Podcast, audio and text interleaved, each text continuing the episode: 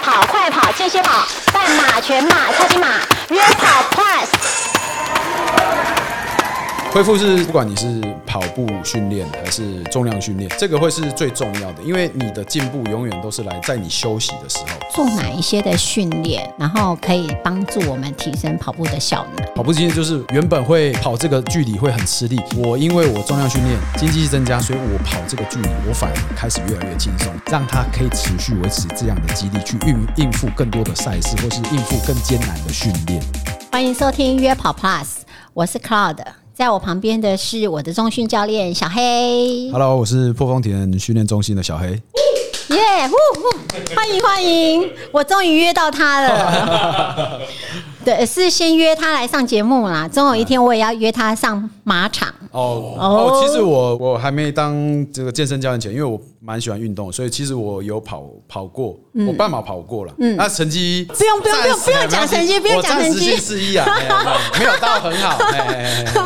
对对对不要不要不要紧张，我没有要你成绩，是是是是但是只是说哪一天我们可以在马场上一起来哦，就是是是驰骋在好不好在在一起，驰骋马场对对对对对。对，好哦，这个跑马拉松啊，我今年大概五年了哈。那我跑马拉松的前三年啊，我总是和一群好朋友，就是很轻松啊，啊吃吃喝喝啊，然后大家一起就是玩乐，把它跑完四十二 K。但是这两年呢，我就比较认真去对待自己跑马拉松这件事情，也就是我不再只是说哦，我跑完了就好，就开始想要追求更好的成绩呀、尤其呃想要追求 Boston 的这个大每个人的殿堂哈马拉松殿堂，你想要达到 BQ，那想要 BQ 实在是太难了，三个小时五十分实在太难了，所以呃我就会慢慢的开始想要怎么样让自己进阶。所以啊，你想要进阶，你一定要连练习也要进阶嘛，所以我就找到我的中训教练，然后开始做一些这个进阶的训练啊，所以就是我认识小黑的过程，就是呃，像在这个呃重训啊，在我一开始的时候，其实我就问这个我们的小黑教练说，哎，到底你觉得重训会不会？影响到我的跑步，呃，那时候其实他给我一些答案，也让我比较安心。我想是不是请小黑教练先针对这个部分，我们很多是有兴趣的跑者，然后或者是刚刚开始在跑步的这一些，他们也很想要了解。这个要分几个面向，第一个就是如果你是已经是可能精英跑者，这件事对你来说可能就不会造成太大影响，它只会是你这个多出来的一个训练的一个时间而已。好，那因为你本来精英的跑者，你的跑量。还有你的这个跑步的这个呃历程都已经很足够了，嗯，好，所以这个中央训练带进来，其实不太会影响到你的这个跑步的状况，好，反而是会提升的。那如果是对说业余的跑者来说的话，那就要考量到你的这个跑量跟你的这个跑步的时间了。哦，所以如果呃可能出马刚跑完，或是说刚参参加几场比赛，可能你就要开始考量一下你的这个跑步的量的状况，或是说这个训练带重量训练带进来，会不会对你的身体会造成一些影响？造成最大的影响就是你的恢复。嗯对对对对对对，因为如果你恢复不过来，啊，不管是跑量啊，或者说你接下来的比赛，你都会被影响到。嗯对对对对对。所以就是说，我们必须不是说你一直在练这件事情啊，就是是反而是是啊，呃练完之后要让它恢复。恢复是这个，不管你是跑步训练还是你是这个重量训练，这个会是最重要的，因为你的进步永远都是来自于你在你休息的时候，它不是在你练习的时候。你练习的时候，那个反正那个时间是你最虚弱的时候。嗯哼，对对对对对对，哦，这个观念啊，跟我们以前是很大不一样啊，真的是打破我们原本的就有的观念。呃，会稍微有点让大家有点需要思考一下这个问题啦。对对对对对对对对不过真的，我听到很多精英的这个选手，他们一直在强调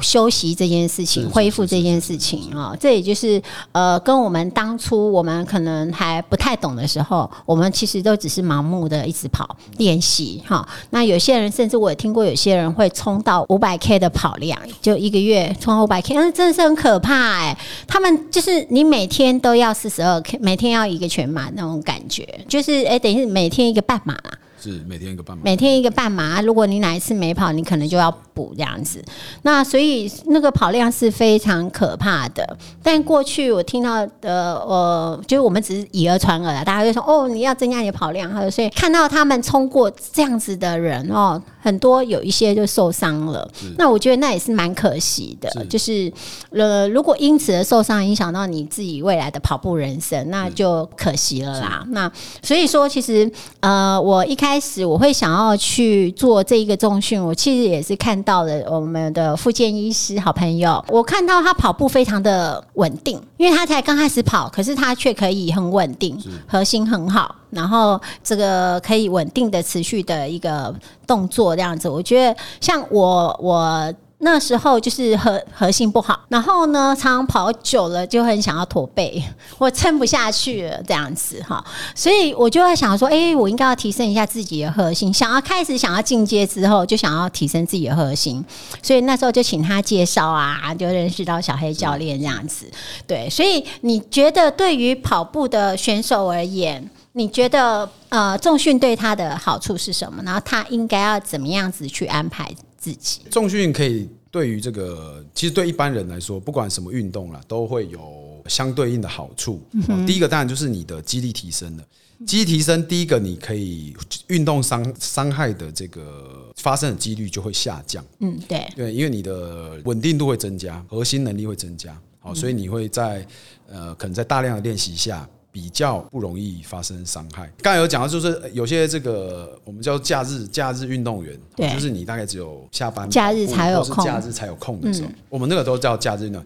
员。假日运动员，因为我为了要弥补我的跑量的不足，我会下意识的把强度啊或是量增加。对。所以那个其实对一般人来说，那个压力是会相对比较大的，因为我们不像精英选手，他们他们的职业就是就是可能跑者，就是运动员，所以他其实每天的训练的是很很 routine 的，是很规律的，对。所以他就不会有 overtraining 的这个状况，过度训练的状况产生，所以这样子他本来伤害就不会比较少，那所以他就是我们把重量训练带进去，他会增加他的这个运动的经济性。那如果是假日跑者呢，或者说假日运动员，重量训练对他好处就是我我降低了我的运动伤害，我的肌力提升了，我的核心能力提升了，对。那势必我的运动伤害也会降低。运动伤害降低的好处是我可以继续累积我更多的跑量，嗯因为我一受伤，我需要休息，像可到现在受伤，对我需要休息一个一到两个礼拜，对。势必我的跑量，如果这样，我整个月的跑量就可能就不够了。所以我原本预先的规划可能会 delay，那没关系，我们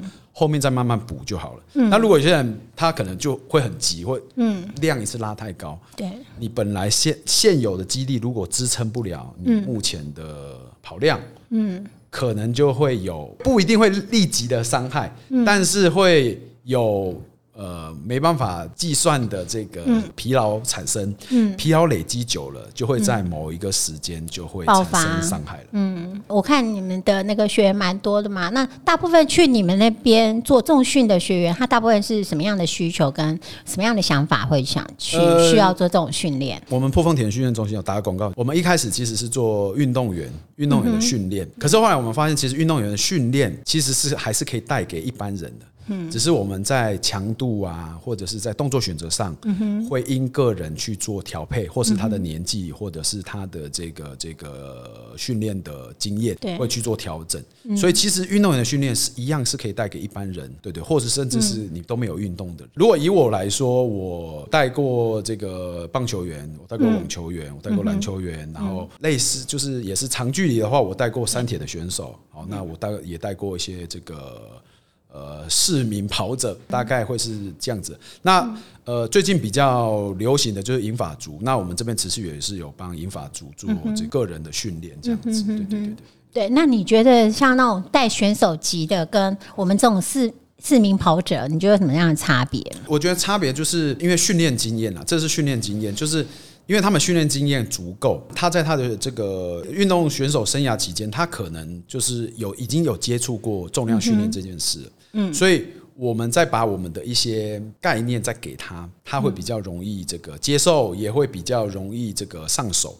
哦，所以他的动作学习上会比较快一点。那因为你动作学习快，我就可以再做更多的这个专项的训练，更符合他自己本身的专项的训练，对对，因为他已经很上手这个基础的了，因为他基础已经足够，哦那我就是要给他一些更不一样的东西，给他身体有更多的刺激。嗯，对。那如果是呃一般一般市民的，如果他有重量训练经验，诶，那也是也很好。那这样我一样。我是可以给他再多一点东西，给他身体不一样的刺激。我可能在重量上，在这个角度上，啊，或是在这个双边、单边可以做一些变化。对，所以是一样的。那如果都没有训练经验，他就是想要单纯提升自己的身体机能，嗯，没有关系，我们就从最基本的开始。我其实一开始我们自己在做训练的时候，还没到重训这边来的时候，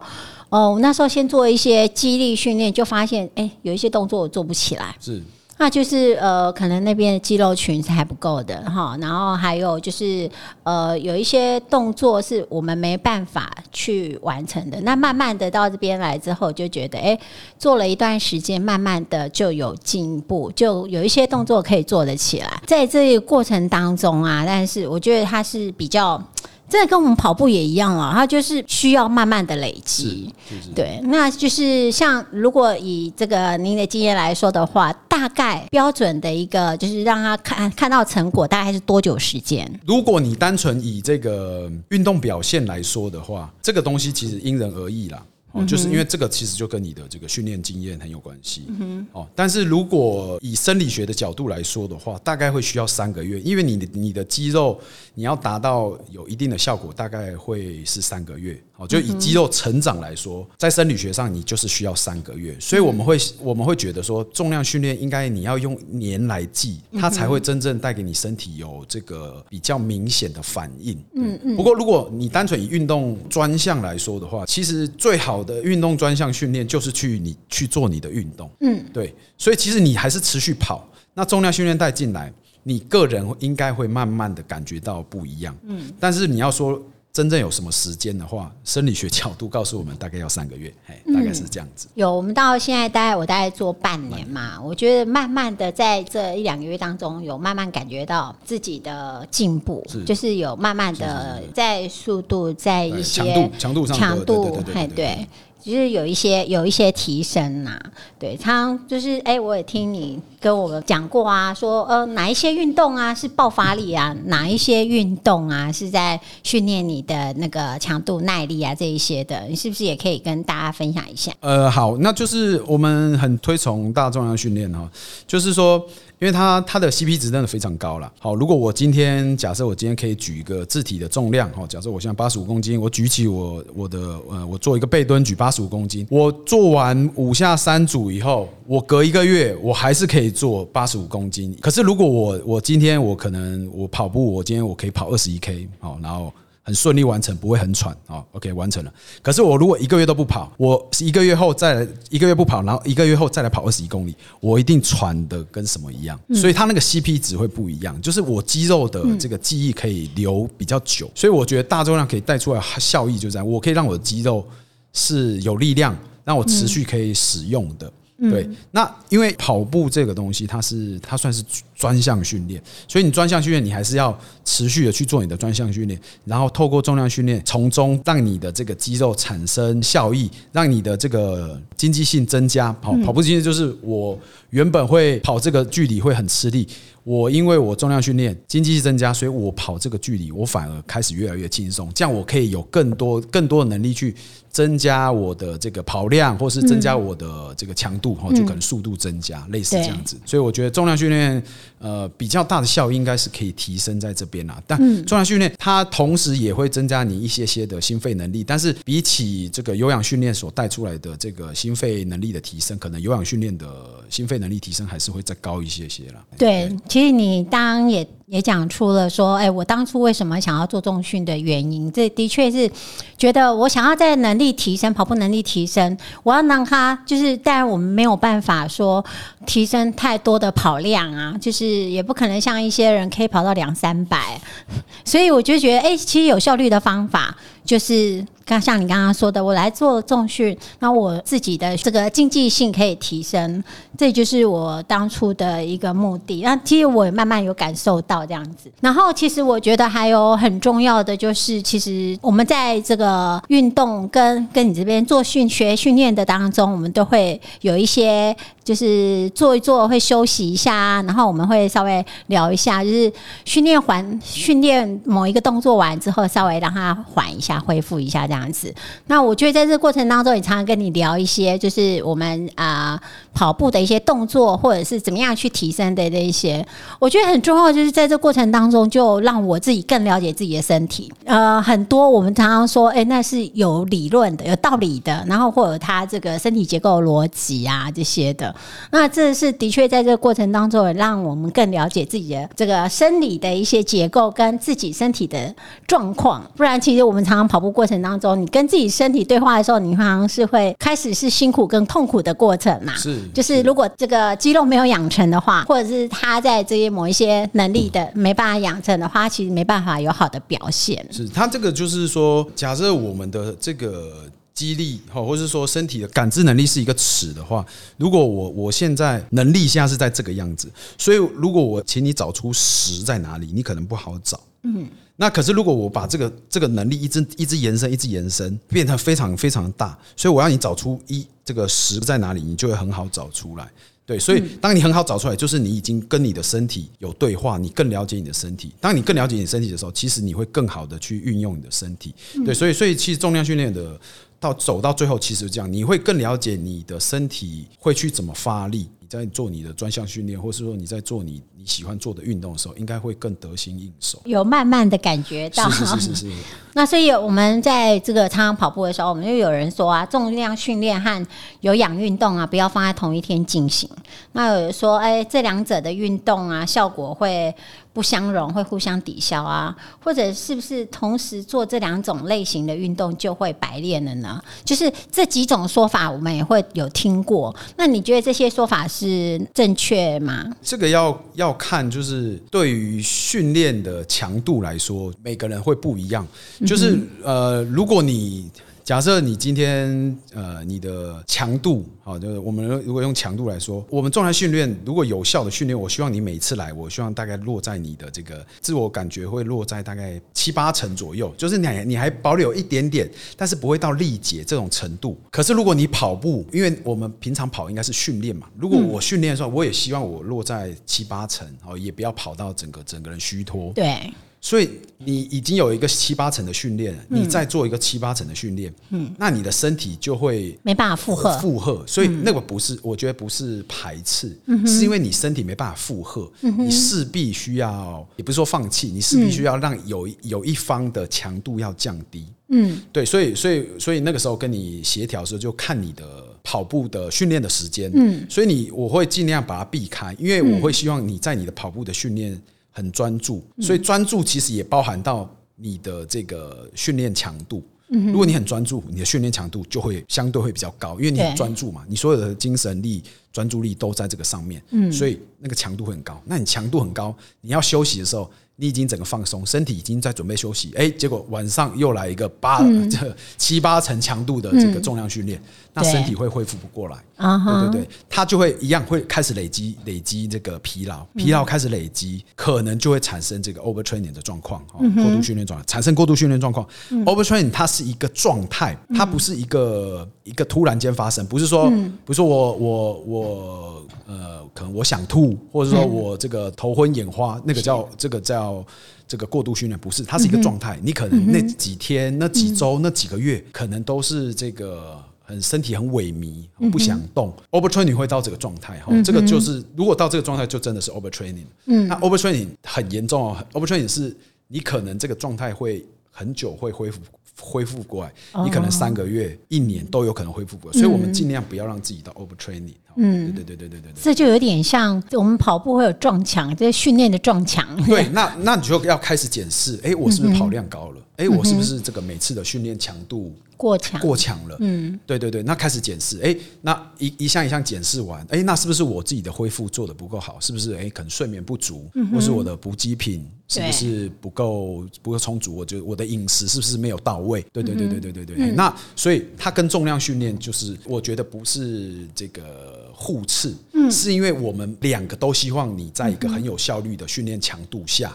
对。所以那势必就会有身体恢复的状况。对。对，那就是那个是那个，如果两个同时就会有身体恢复的，那也不那如果说你你真的哇，我没有时间，我就是当天我就是要做重量训练跟这个有氧训练，好，那你就势必有一个的强度要要去这个去比重要做一些调整要做调呐、整就是呃，所以其实还是回到刚刚我们之前提的，就是说你要做训练，但是你也要休息，休息也就是这两种当中要取得一个平衡。所以之前那些说啊，因为有些人说，哎、你这样子会相冲突啊什么的，其实原原本原来其实回归还是一样啊，就是只要取得平衡，不要都太过重的话，不要 over training 的话，其实都不会有问题的，就对了。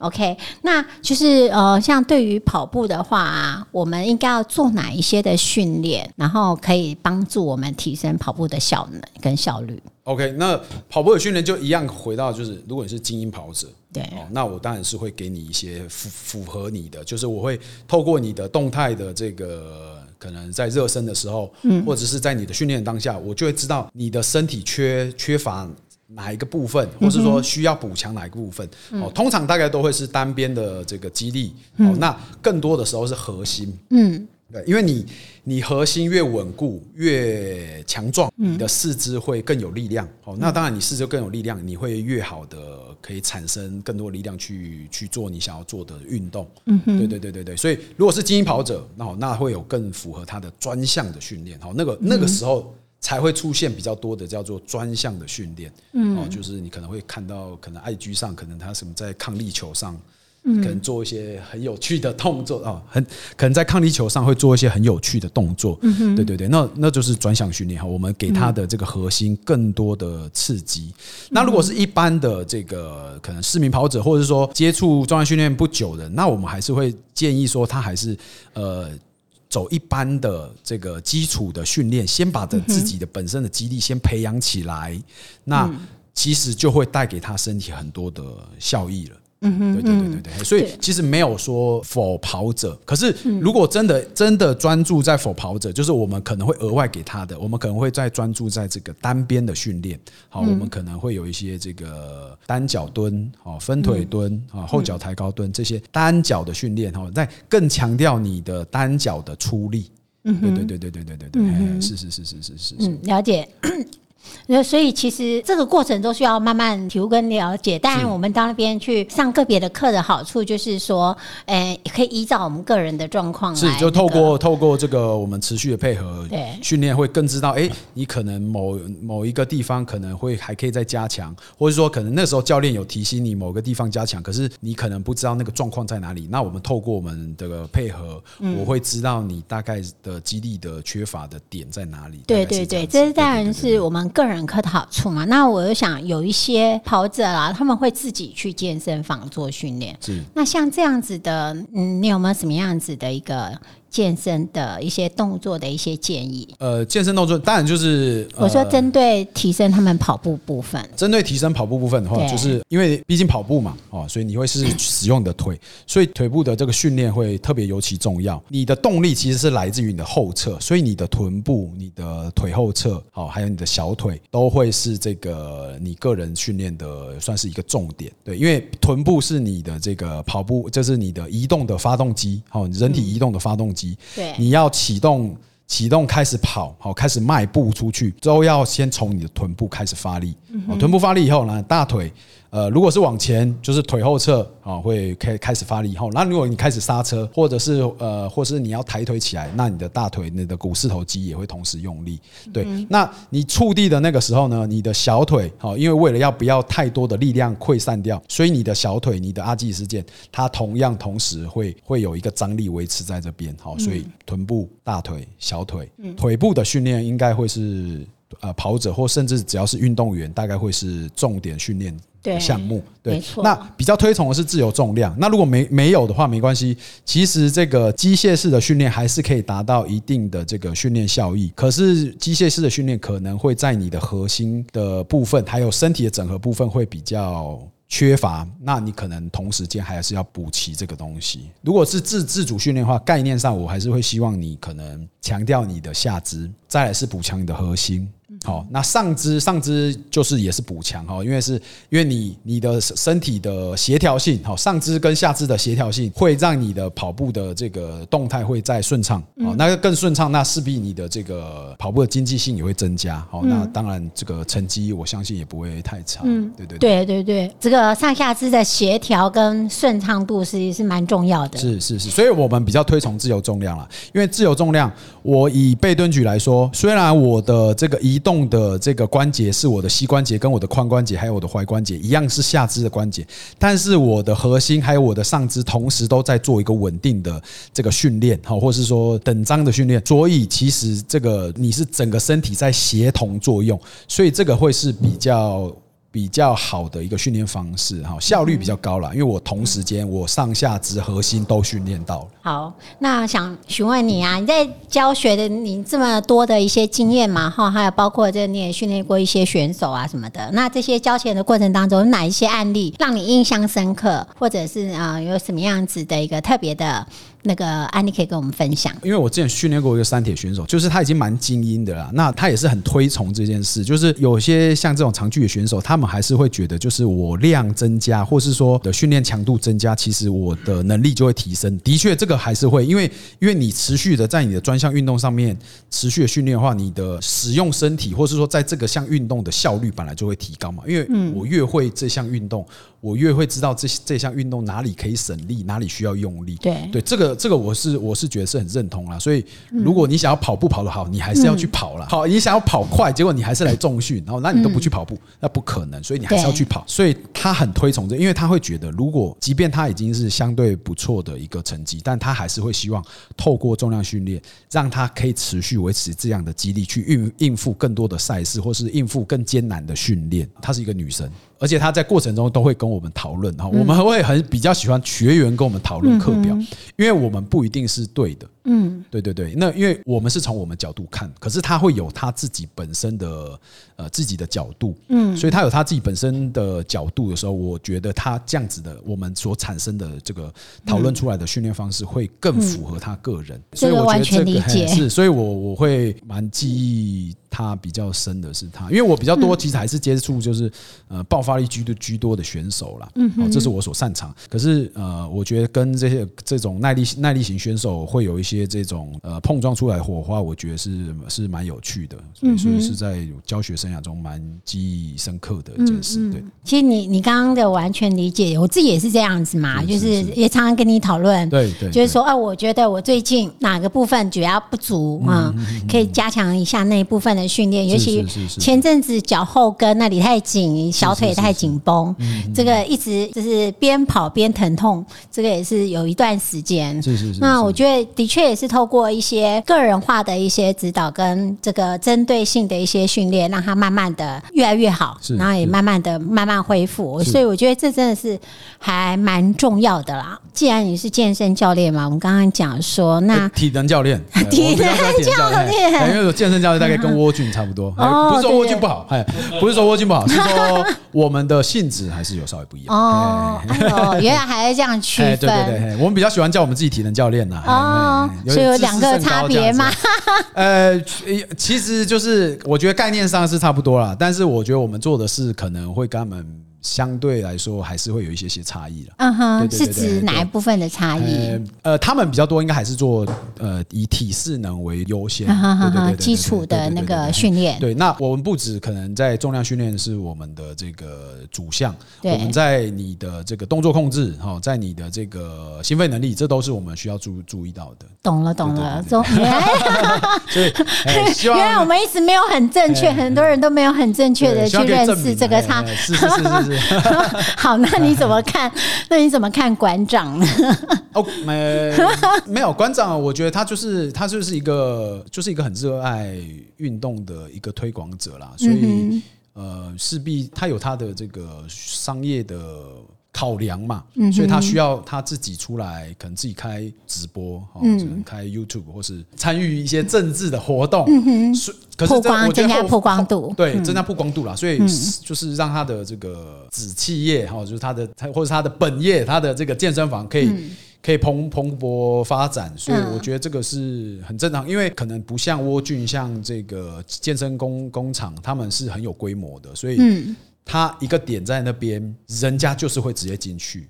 那成吉思汗不一定大家知道。嗯或像像我们对破风也大家不一定知道，就会想过来，所以我们有时候就是会需要做一些这种呃商业的行为，或是做一些曝光的行为。所以我觉得，当你像呃滑手机看到广告，你就哈哈哈笑一笑，然后就划掉就好了。对，那你被这个广告影响，或者说你受到这个广告的那个你喜欢这个广告，那你就去买它的商品，或是加入它会员。所以我觉得这个没有问题。对，哦，啊，馆长的这个场馆是真的不错啦。那你自己怎么让这个学员长？但我是因为人家介绍嘛，所以你应该是也很多都是呃口碑吗？还是如如果对我觉得台湾人第一个选择一定会是是不是在家里附近？因为但你如果不因为要持续嘛，对，所以还是要方便。最方便是最好。对，因为如果你你你想要可以跑步，结果啊你都住在这个你都住在这个那个车水马龙的地方，你可能就不会不方便跑。对，你就会不方便跑。对，所以第一个就是近的嘛，所以我们的比较多的这个客户客客群大概就是住在周边的。嗯，好，那再来就是因为我们本业是做这个运动员训练，好，那当然运动员就比较没有这个呃地域的问题，就是稍微远一点，至少如果他还在台中，那他可能还是会选择我们这边。嗯。对对对，嗯，那再来的话，当然就是靠口碑，哦，就是呃，可能他也是住附近，嗯，然后可能就是呃刚好来，然后他有些朋友哎也在找，那他就会推荐，对对对对，大概就是这样子。哦对对对，OK，那你自己，我记得你不是运动员出身嘛？呃，是是是是是嗯，。所以你大概是什么样的背景啊？你怎么会想要加入这样的一个哦，我我跟我们老板是那个中国医药大学运动医学系，嗯，对，然、后我们那个所以你是学？我们毕业有三个专业，第一个就是当然你是走学术路线，就是你会走这个生理学的部分，哈、就继续做研究，嗯对。哦，在这个运动生理里面去各种的发表 paper 嗯做实期刊。验，对对嗯。对对对对，还是有一些同学啊、学弟学妹都现在都还是在这个这个领域里面。然后再来就是我们会有这个防护组哦，防护组就是会在各个这个运动场所或者运运动比赛里面会看到哦，就是当防护员。对对对，对对对对对。然后再来就是像我们是体适能组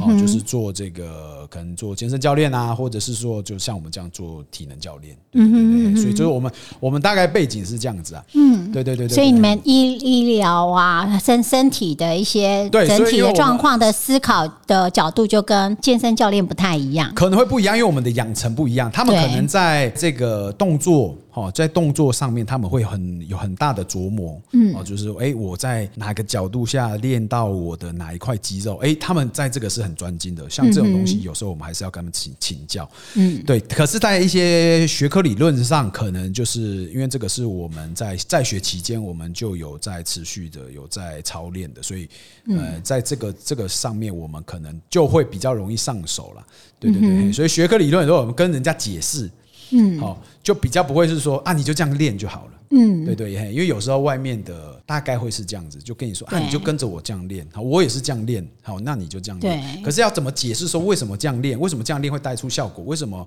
呃他这样练没有带出效果？能够解释的大概大概是这样子，所以我我觉得我们是比较能够解释啦。对对对对这就是我比较适合我啦的原因啊。我觉得我这个人就很讲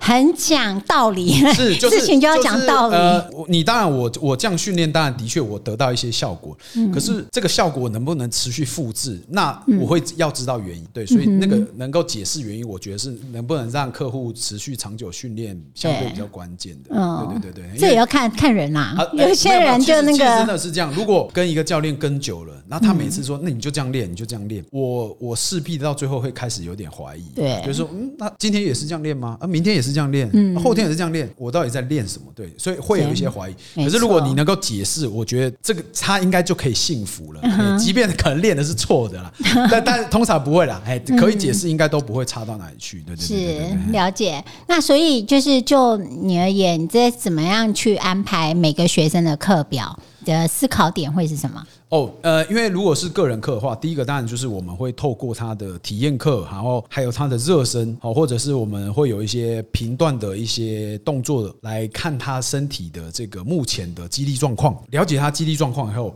我们就会有一些相对应的课表。哦，如果我们在热身或是整个训练过程中，他身体是比较紧绷的，他有些动作有些幅度是做不到的。嗯哼，好，那我们就会在可能接续的这个训练环节一样，可能会增加一些这个呃活动度的训练在里面，好、或者是说这个控制控制能力的这个训练在里面。那如果他整体都不错，我也有遇过，就是哎身体非常柔软，嗯，他反而会需要是。如何把那个身体的张力维持？因为它太柔软了，嗯，他反而我叫他做一个深蹲，他就直接全蹲、亚洲蹲下去，那可能不是我要，因为当有负重的时候，其实在那个角度下可能会有一些风险。如果你肌力不足的话，对，所以它跟活动度不足的就会有这个课表上的一些我所需需要注意到的事项，也许都是深蹲，可是我所需要注意到的事项就会不一样了。嗯，对不对？一个会需要到那个那个角度，一个是说怎么维持住你的角度，目的性不一样，就会稍微不一样了。也许都是深蹲，对对，但是我我要注意到的东西就会不一样。